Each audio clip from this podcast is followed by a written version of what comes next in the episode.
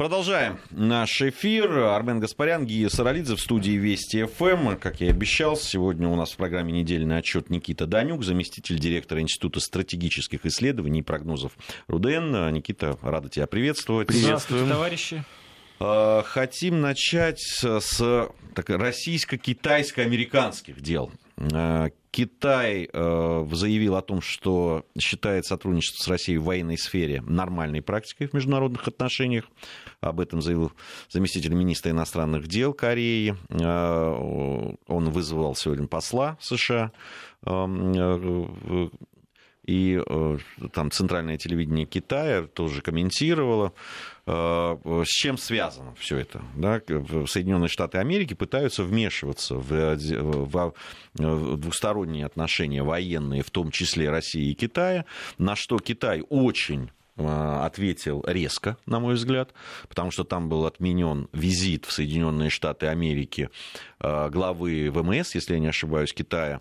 Вот, а надо сказать, что именно после по вот этой линии военно-морских сил из-за проблем, которые есть э, между Японией, Китаем, Соединенными Штатами Америки, э, другими некоторыми странами региона, вот именно это по этой линии очень важная коммуникация, да, там США и Китая. Но вот Китай пошел и на такое заявление, и на вызов посла, ну, в общем, резкие такие совершили действия. Надо сказать, что китайские товарищи пошли на это вполне обоснованно. Дело в том, что американские империалисты создали очень опасный прецедент, потому что на примере российских санкций в отношении России, скажем так, этот инструмент второй волны вторичных санкций, да, принцип экстериальности был применен впервые.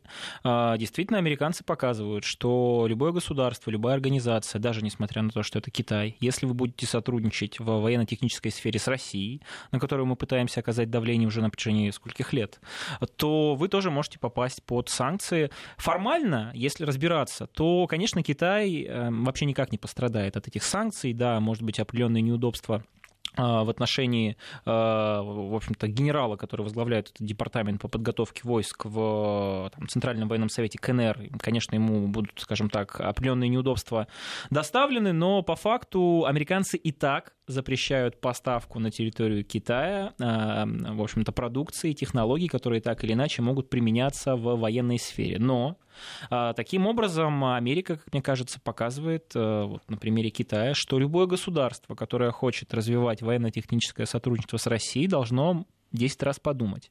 И здесь за сугубо а, такими банальными целями оказать давление на нашу страну, на самом деле э, скрывается в том числе попытка э, недобросовестной конкуренции и попытка ограничить экспорт российского вооружения в другие страны, в другие регионы мира. Напомню, что на 2007 год э, Россия экспортировала примерно э, вооружений на 15 миллиардов долларов. Сумма может быть не такая большая по сравнению с нашим экспортом э, природных ресурсов углеводородов, но тем не менее на мировом рынке вооружений Россия э, занимает второе место, причем очень долго. Я, я бы, Никита, сразу, вот мы говорим, а понятно, это очень важно, финансово показать, в конце концов, это деньги, которые идут в нашу экономику, которые идут на переоборудование наших заводов, которые занимаются, да, это идет на оплату наших рабочих и так далее. И это очень важная составляющая. Но я все-таки бы не зациклился. Иногда вот наши оппоненты, очень многие, хотят перевести это в логику экономики только лишь. Но это ведь ну, ну, совсем не так. Ну, совсем не так. Ведь э, абсолютно понятно, что если у страны да, там любой, а, э, особенно который играет заметную роль, пускай даже там в региональной какой-то политике, в основном, да, армия строится на допустим, только американском оружии, и они зависят от их поставок, это вопрос политический. Абсолютно справедливо, ведь поставка вооружений предполагает и техническое сопровождение, предполагает и обучение специалистов, предполагает, условно, замену комплектующих. Собственно, это как и с машинами. Можно выпустить машину и поставить да, в какую-то либо страну, но это не значит, что ты забыл об этом экспорте, и потом ты будешь на протяжении очень долгого времени как раз еще больше расширять эти связи для того, чтобы эти машины условно обслуживать в том или ином регионе. Да, действительно, помимо сугубо геоэкономических целей, Безусловно, это политический сигнал.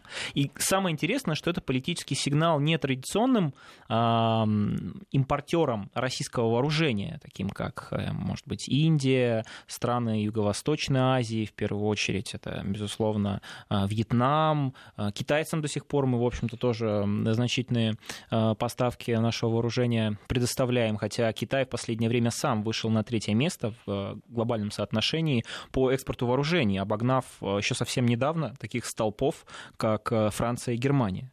Вот. Сейчас, э, вот я посмотрел статистику, по, на 2017 год на первом месте ну, традиционно находятся Соединенные Штаты Америки, там порядка 29% от общего, э, скажем так, экспорта. А на втором месте Россия, 23%. У нас немножко снизилась на за последнюю пятилетку там, на 1% буквально. Но, тем не менее, темпы вот в глобальном смысле, они все равно достаточно большие. И самое интересное, что э, в очередь за э, новинками, ну и, собственно, за наиболее эффективными, э, за, за наиболее эффективной продукцией российского ВПК выстроились не просто наши традиционные, скажем так, партнеры да, в этой сфере, но и союзники Соединенных Штатов Америки, те страны, которые всегда находились в фарватере их политики, их внешней политики и условно даже целеполагания. Смотрите, а, готовится обратный встречный визит а, Владимира Путина в Судовскую Аравию. И мы помним, когда приезжал король Судовской Аравии в Москву,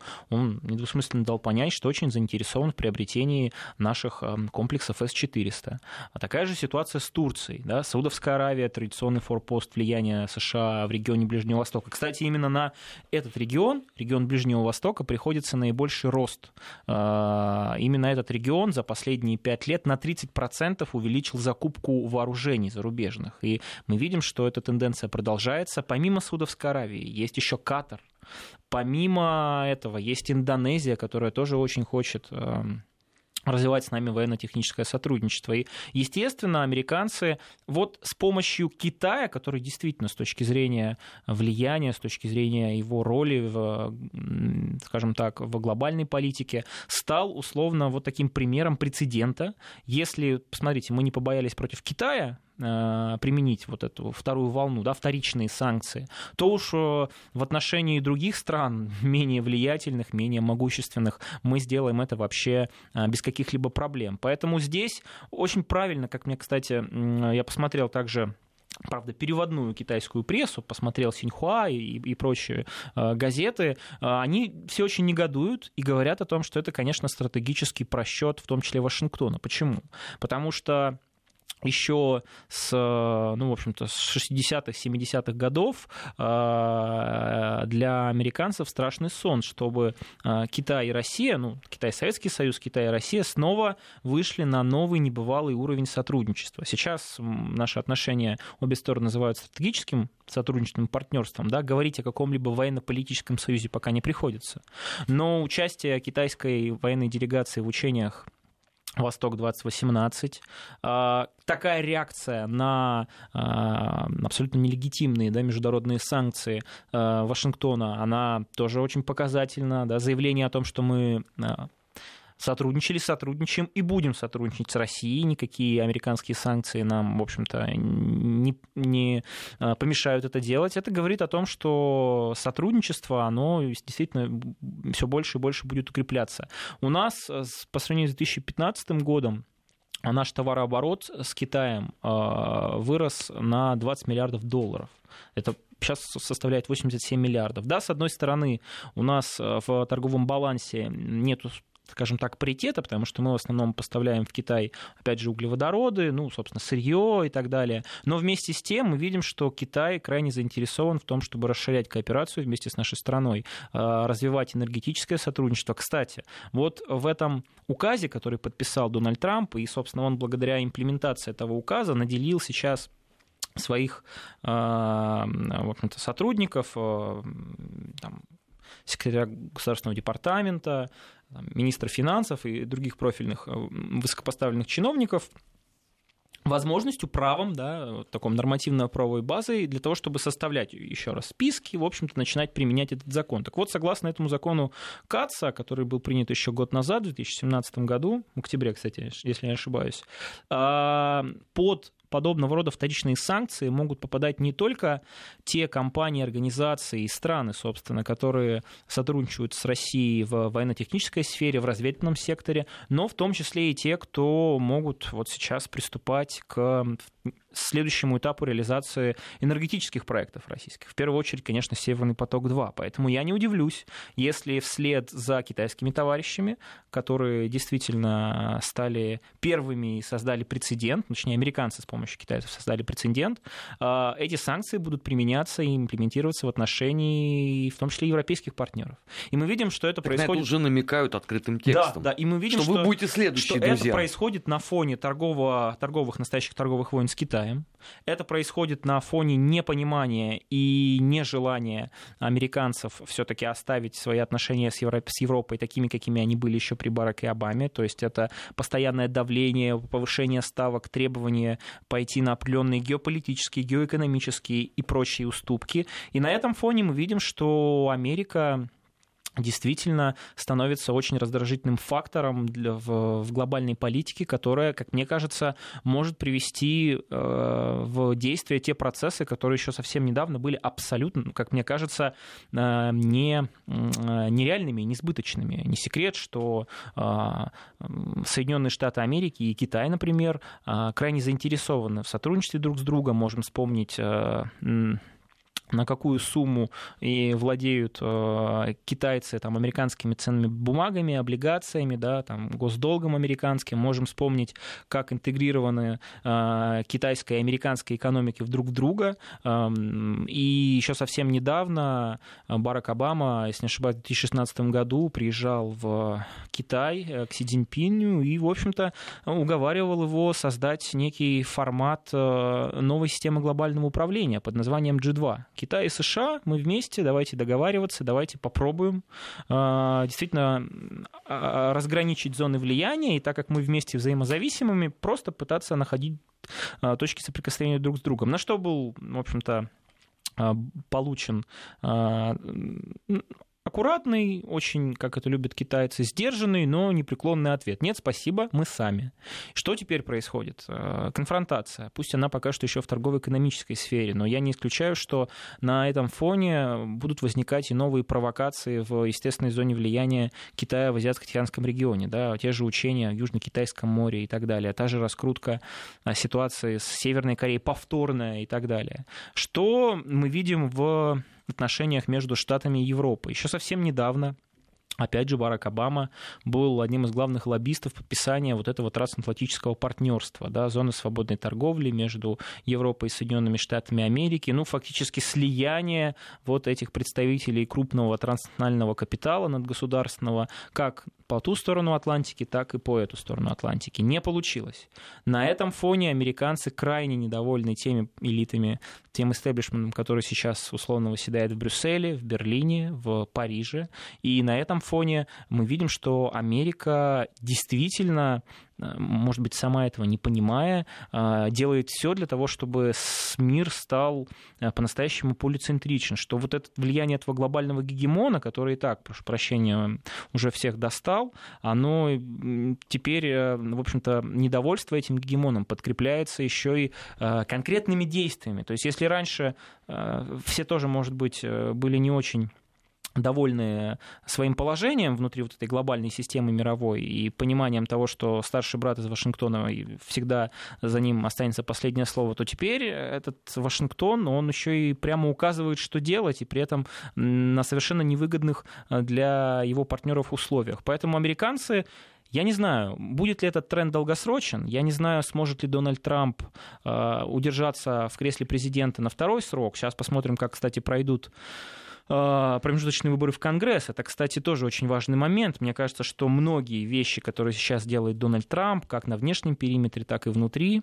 а, Соединенных Штатов Америки, их, конечно, нужно в том числе связывать с предстоящими промежуточными выборами в Конгресс, потому что Трамп, как я неоднократно говорил, крайне заинтересован в том, чтобы сохранить большинство республиканцев в Конгрессе, и в Палате представителей, и в Сенате, но при этом заменить э, своих однопартийцев на более лояльных ему э, фигур. И в этом плане Дональд Трамп, э, как мне кажется, очень активно включился вот в эту избирательную кампанию на стороне республиканской партии, и его традиционная риторика, традиционная стратегия повышения ставок для того, чтобы выйти на переговоры уже предметные с наиболее выгодными позициями, она, как мне кажется, в общем-то, тоже прослеживается. Другой вопрос, эффективна ли она сейчас при нынешней конъюнктуре, а, и выгодно ли такое отношение и общение с Европой и с Китаем а, в целом, это как бы Второй вопрос, да, может быть э, и невыгодно. Но сейчас Дональд Трамп делает э, то, что он прекрасно умеет. Он э, эпатирует, он повышает ставки, он ведет себя агрессивно, не боясь при этом, в общем-то, получить какую-либо ответку адекватную. И, в общем-то, нужно из этого в том числе исходить, что американцы это крайне ненадежный, американцы это крайне недоговороспособный игрок, который устанавливает какие-то правила, когда им выгодно, и от этих правил отказывается, когда невыгодно. Самый наглядный пример это как раз договор о противоракетной обороне, который еще при Джорже Буше американцы покинули с э, самой замечательной формулировкой, которую на самом деле, за которую я американцам отдают должное. Они сказали, что этот договор больше не соответствует национальным интересам и национальной безопасности Соединенных Штатов Америки. Мы выходим, разговор закончен. Да там много примеров можно ну, привести. Это... Истории Европейского Союза да, последнего года, я, я там согласен. Парижский договор, я согласен. кинутый Макроном. Но, но то, как это происходит, то, как их национальные интересы, их понимание, в том числе и норм права, норм глобальной системы безопасности,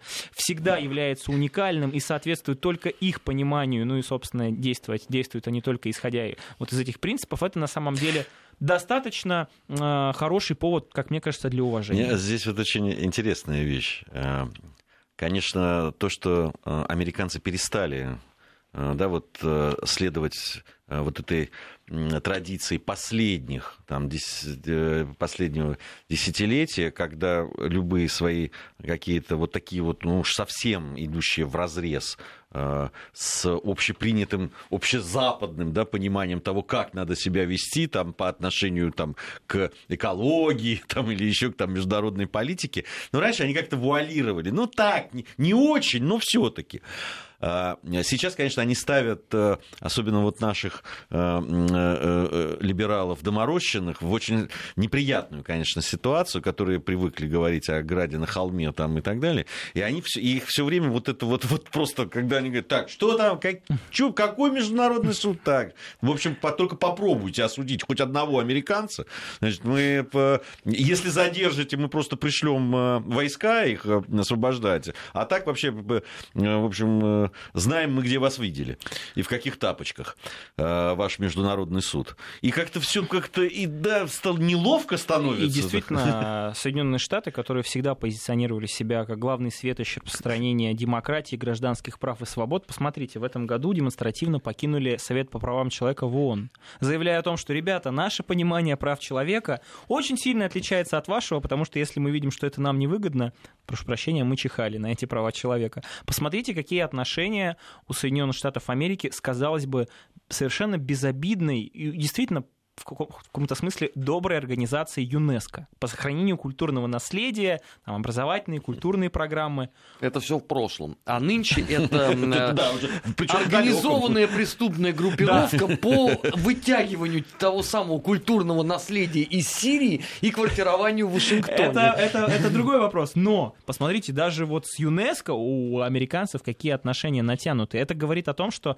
американцы... Да, вот вы Гея правильно абсолютно сказали, выступление Болтона, я помню вот э, его выступление, он выступал на кафедре, э, значит, там, по-моему, надпись была внизу кафедры, э, значит, что там Public Follow Studies. В общем, казалось бы, он выступал вместе, в котором, вот, собственно, должно быть сосредоточение вот прав каких-то юридических обязательств, понимания, как это все делается. Вместо этого он говорит, нет, это трибунал, э, который мы в какой-то момент использовали для своих целей, а я напомню, когда судили сербов, повод, собственно, из-за югославской трагедии, американцы не просто поддерживали, они всячески помогали и способствовали э, действию этого судилища финансово, консультативно, информационно, и, и как только э, условно э, какой-то там представитель американских вооруженных сил теоретически мог попасть вот под, скажем так, пристальное внимание специалистов из этого суда, они сразу сказали, что вы, вы о чем вообще говорите?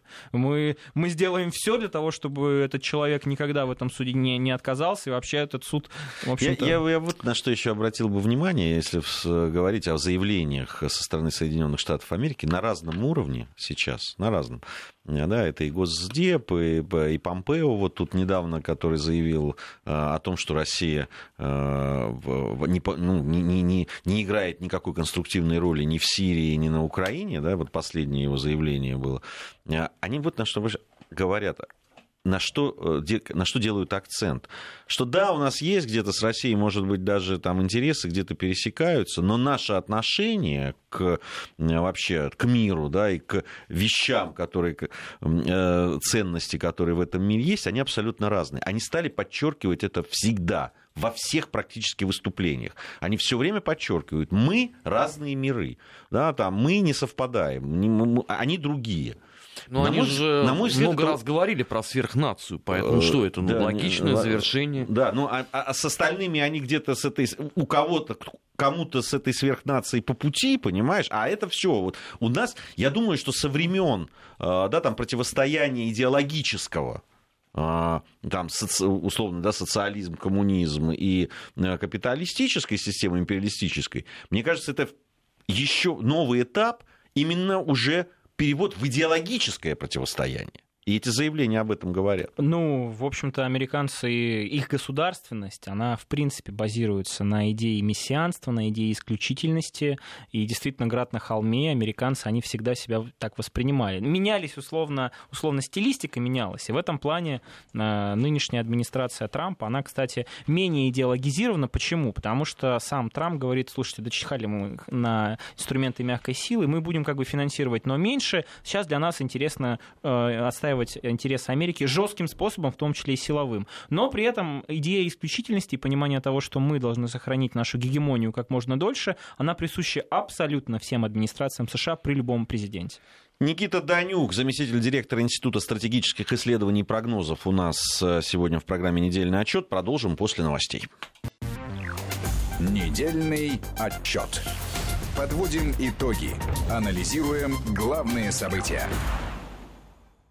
Продолжаем нашу программу. 16.34 в Москве. Армен Гаспарян, Гия Саралидзе. Сегодня в программе «Недельный отчет» Никита Данюк, заместитель директора Института стратегических исследований и прогнозов РУД. Вот тут, тут любопытная складывается ситуация немножко о внутренних делах, э, тем более сегодня да, э, второй тур выборов э, у нас проходит в некоторых регионах.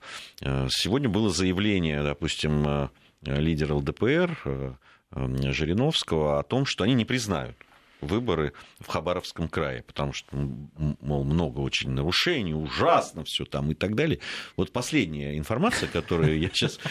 Что лидирует представитель ЛДПР. С хорошим отрывом причем. Ну да, там есть какой-то отрыв. Ну, он там понятно, пока там 31% там, у меня. Там, там еще много чего считать. Да, считать есть что, и там может что-то измениться, но факт остается фактом. Пока, несмотря на вот эти вот ужасающие какие-то там эти нарушения, о которых там говорил лидер ЛДПР, пока лидирует.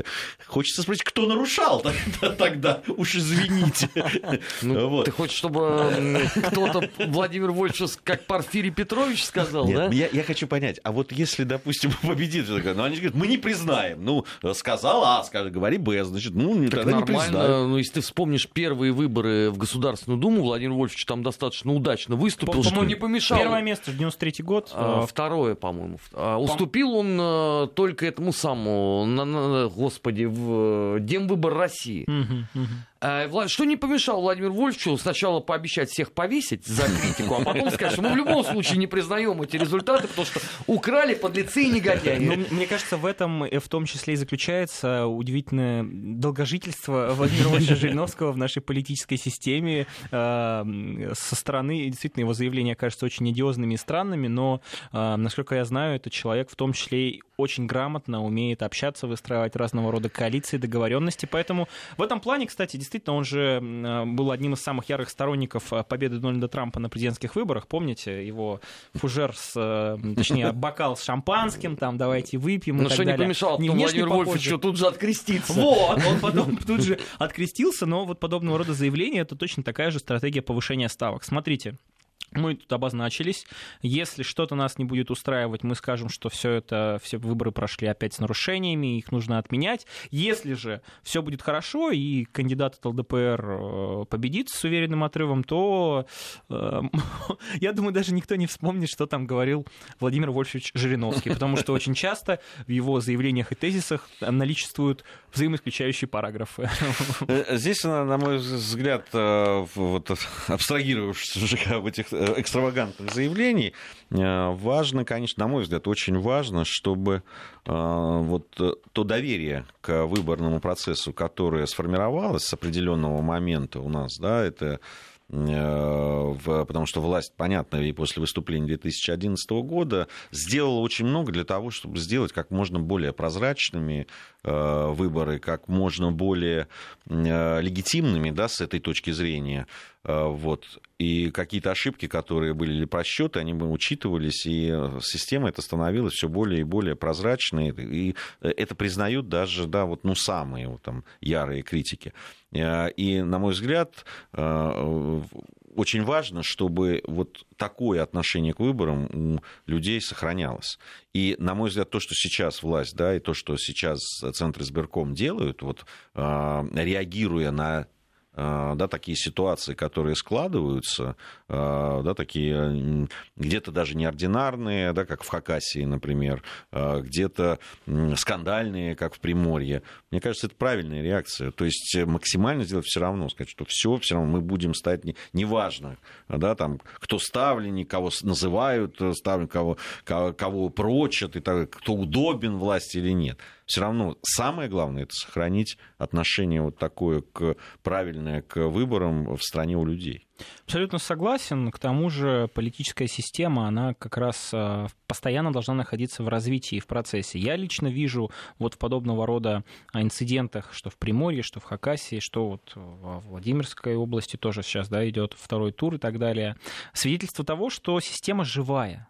Она не кристально знаете, стерильна какая-то. То есть, да, существуют регионы, где существует определенное протестное голосование, да, существуют регионы, где, э, как мы видим, э, жители недовольны существующей системой и недовольны, там, условно, э, там, потенциальными представителями власти или там, лидирующей партии и так далее. Но это ведь и говорит о том, что система живая, что а, существуют определенные процессы, на которые, ну, прошу прощения, да, даже Кремль при всем вот вот, вот там, который рисует же постоянно ужас, что вот, вот Кремль, он все там спланировано, и даже э, мне тоже я читал много материалов по поводу Приморья, что вообще там от и до все срежиссировано абсолютно, и вот на, настолько там серые кардиналы сидят в, в этих башнях Кремля и, и, и все это делают. Нет, система живая, существует общественный запрос на перемены, э, запрос в том числе связанный с неудовлетворенностью там, положением дел, и на это, безусловно, нужно реагировать. Мне, как мне кажется,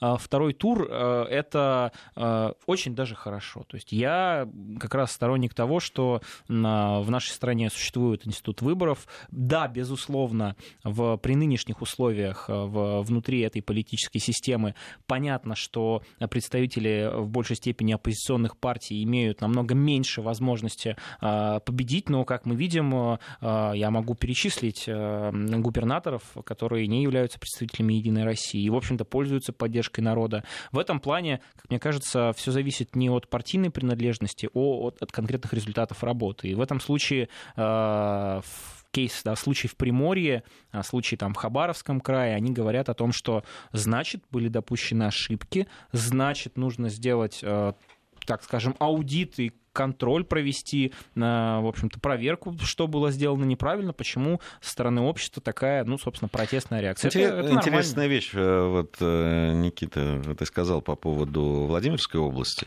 А, э, я разговаривал с ребятами, журналистами из Владимирской области, так получилось как раз. И я говорю, а что вот произошло, почему так э, э, да, там реагируют так, такие результаты голосования. А, они сказали, что в принципе, ну, по их, я сейчас вот ссылаюсь лично на их мнение, что в принципе губернатора, то, что он делает для области, в общем, люди видят, что им нравится. Но это очень многим не нравится стиль общения, да, губернатор? А как выяснилось, что это тоже очень важно. Конечно. Вот. Это очень важно, то, как вы общаетесь. Но это после Орловской губернии стало очень популярно, когда там губернатор позволял себе определенные речевые обороты. Не, но здесь, понимаешь, это начало отражаться на результатах да, здесь уже нужно стиль общения выстраивать, да, какой-то образ свой. И вообще, ну, люди на это стали обращать внимание. Я даже больше скажу. Вот э, в случае с Приморским краем, казалось бы, э, встреча до второго тура выборов между президентом и, там, собственно, Тарасенко, да, потенциальным участником второго тура, сейчас там мы знаем, что не будет, и вот его участие, э, она ведь действительно ну, прямо скажем, наделила вот, временного обязывающего исполняющего губернатора э, очень большим, ну, скажем так, гандикапом. Ну, потому что мы все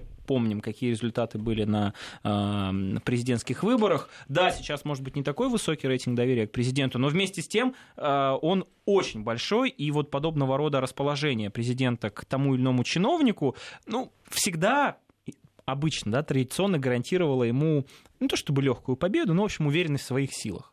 И мы видим, что даже несмотря на это, вот этот, э, в общем-то, э, временно исполняющий обязанности губернатора, не смог, даже несмотря вот на подобного рода поддержку, действительно завоевать симпатии со стороны общества и не увидел тот запрос, который существовал. А другой кандидат, да, вот э, там, КПРФ, он смог мобилизировать электорат. Это можно, кстати, посмотреть и по явке, потому что никто не ожидал такой явки и так далее.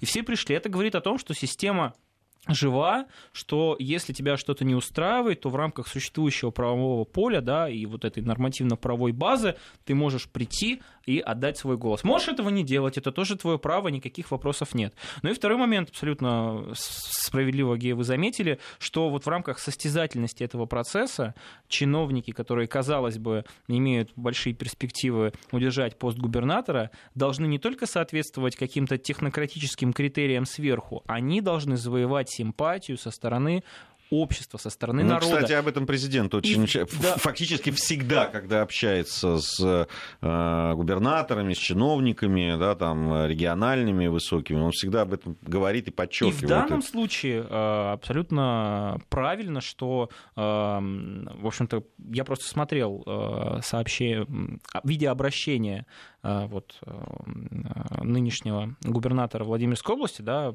к народу, очень правильно, на самом деле, была реакция. Мне очень понравилось. То есть это признание того, что заслуги есть, не так их восприняли, но и значит, я и моя команда делали что-то неправильно. Значит, мы хотим услышать вот этот сигнал с вашей стороны, и там же создан сейчас какой-то проект по поводу как раз, а, скажем так, запросов со стороны широких народных масс на перемены и так далее. Это очень правильно, когда существует нормальный канал связи между народом и между властью, между, собственно, теми, кто должен исполнять указы не только президента, да, не только там майские указы, но и соответствовать ожиданиям простого народа, который на самом деле является, как мы знаем, ну, собственно, главной властью в стране, потому что именно народ делегирует вот эти полномочия губернаторам. У нас главным источником власти по Конституции является многонациональный народ России. И в этом плане любому чиновнику, даже самому эффективному, и пусть у него есть а, скажем так, а, благосклонность со стороны а, там, федерального центра, не нужно забывать о том, что такое, в общем-то, народ. И в этом плане, кстати, очень интересная такая аналогия, параллельная с Арменией. Помним, как, пользуясь вот подобного рода общественным запросом, Никола Пашинян смог, ну, условно, да, стать премьер-министром. Посмотрите, как сейчас он общается с народом. Если совсем недавно он стоял на площади среди митингующих в центре и был плоть от плоти народа, то буквально через несколько месяцев уже конвой и стена из охранников и различных представителей, в общем-то, служб э, отделяет э, Николу Пашиняна от э, протестующих, в том числе против его политики. Это говорит о том, что, к сожалению, бытие определяет сознание. И в этом плане... Так это все очень просто, Никита. Он же до этого был оппозицией, а ни за что не отвечал. Так, а да. тут теперь он власти, он должен этому соответствовать. Он, собственно, сам об этом говорил. Уже те истории, когда ты мог прийти там условно в какой-то ресторан и с удивлением обнаружить, что вот Никола Пашинян обедает, и это все в далеком прошлом. Теперь этого уже не будет. А, я один раз видел обедающего Саакашвили. Свежесть этого чувства не покидает тебя до сих пор, судя по всему. Я просто... Я, я просто к тому, что иногда тебе могут просто испортить аппетит. Наоборот, значит, надо как-то ограждать от некоторых персонажей. Мне, мне интересно, когда он галстук жевал, он обедал, ужинал, и полник у него был. Закусывал. Это был перекус. А, тут э, сообщение Bloomberg написал о том, что российские предприниматели, ну, или как мы их называем иногда, олигархи, вот, но я предпочитаю предприниматели такие Э, э, серьезные и с большими активами начали возвращать активы на родину. Об этом, еще раз говорю, Блумберг пишет. Э, вот, что теперь они стали токсичными и так далее. Я, ну, дай бог памяти, да, вот когда начали говорить о том, что, ребята, ну, есть определенные опасения, что ваши деньги могут стать... Э, В 2013 году первый раз президент э, сказал, что, друзья, пора, пора в родную гавань. А, Не вот, помогло. Ну, понимаешь, даже воспринимали, что пугают. Что, ну, там-то, там-то, там-то работают законы рынка. Там-то банковская неприкосновенность, тайна и за семью печатями и все такое самое. На самом деле, насколько, по моей информации, да, как, которые вот из среды там, бизнесменов идут, еще, еще до 2013 года, Армен, до 2013 года, допустим, некоторые швейцарские банки отказывали, то есть вот у них есть там э, счета российских предпринимателей, граждан и так далее. И они говорят, вы знаете, забирайте свои деньги. Вот мы не хотим, чтобы они здесь были. Без особых объяснений причин. Вот ну, им позволяет их законодательство там, так поступить. Они так поступают. Почему-то понятно, что в основном с российскими предпринимателями. Я не знаю, какие были причины, но это происходило. Мы помним да, кипрскую историю с, э, с теми счетами, которые, в том числе и россиян, которые были на Кипре. Да много ли?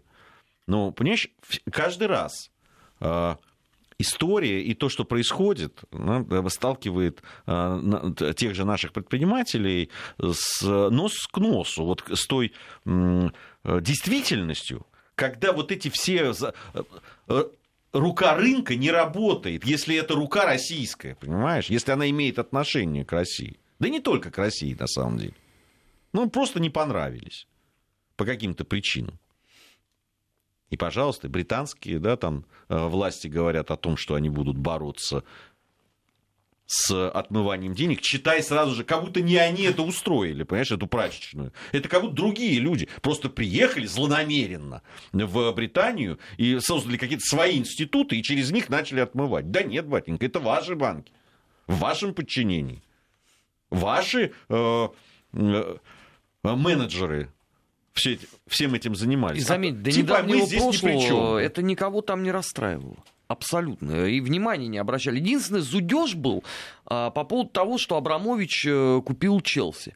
А когда то же самое делали, например, э, кувейтские, да, шейхи э, да, с Манчестер Сити. Да, да. Сколько туда денег уже было вложено? Все нормально. Происхождение капитала нас не интересует, потому что это, собственно, инвестиции в экономику Великобритании. Причем действительно капитализация такого клуба, как Манчестер Сити, она очень значительна. Ну, действительно, эм, с одной стороны, эта новость э, позитивна, условно, для России, потому что тот отток капитала, который мы каждый год наблюдаем, и те деньги, которые входят в различные там офшорные э, структуры, он э, действительно потрясает воображение и вот на фоне ну, действительно, прямо скажем, существующих определенных проблем в нашей финансовой, пенсионной системах, если бы все-таки какую-то часть, тем более значительную часть этих денег можно было вернуть обратно в Россию, я думаю, ситуация была бы совершенно другая. Но тут нужно вспоминать классиков, и мне кажется, некоторые э, вещи, которые они создали пропагандировали, они до сих пор актуальны. Я вот э, э, считаю и глубоко убежден, что капитал не имеет отечества. Вот до тех пор, пока представителям нашей олигархии, ну, крупных, крупного капитала будет выгодно держать э, свои активы, свои деньги, свои семьи за рубежом, э, до тех пор они будут этого делать. И прикрываться, они, конечно, параллельно смогут всегда прикрыться э, тем, что они... Э, Э, вносит непосильный вклад в экономику нашей страны, с чем, в принципе, я согласен во многом, да, но если вот прям по фактам разбираться, если будет выбор между, условно, э, жесткой позицией в отношении Запада и э, потери своего капитала, какой-то части капитала, либо сохранение своего капитала, своих активов и неприкосновенности своего имущества за рубежом, и при этом, ну, скажем так, не сдачи российских интересов, а более тесного сотрудничества с западным следствием, я почему-то убежден, что они выберут второй вариант вариант вот как раз по той причине, Тогда о, история их ничему не учит. Был э, сто лет назад такой генерал-атаман на Дальнем Востоке Григорий Семенов. Вот он уже такую сделку удачную совершил, разместив часть золотовалютного резерва бывшей Российской империи в японском банке, после чего был кинут и не мог получить э, ни одной копеечки с того самого золота. Оно, кстати, замечательным образом хранится там до сих пор. Ага. Теперь это часть золотовалютного резерва Японии. Им бы нашим крупным э, промышленным деятелям бы неплохо вспоминать бы о таких историях. Ведь э, если бы Семенов э, был бы один, а сколько у нас еще пострадало банкиров, например, на истории, с, когда Франция флот наш отжимала в 22-23 году? Вот интересно, в годы советской власти, когда, казалось бы, да, никаких олигархов у нас не было, у нас все эти истории рассказывали с завидным постоянством. Они были в фильмах, э, они были в фильетонах, они были в разных книгах. Как только у нас появились э, в современном э, виде крупные такие предприниматели, об этих историях у нас почему-то никто не вспоминает. Поэтому для них это тоже э, стало неожиданностью. Вот смотрите, э, все новости э, нынешние, связанные там, например, с обложкой последнего журнала Time, где даже Дерипаску нарисовали, ведь вызывает изумление реакция очень многих людей в России. То есть это что означает? Что эту историю никто не знает. Почему-то у нас все искренне верят, что никогда такого не было, и поэтому никогда ничего подобного произойти не может.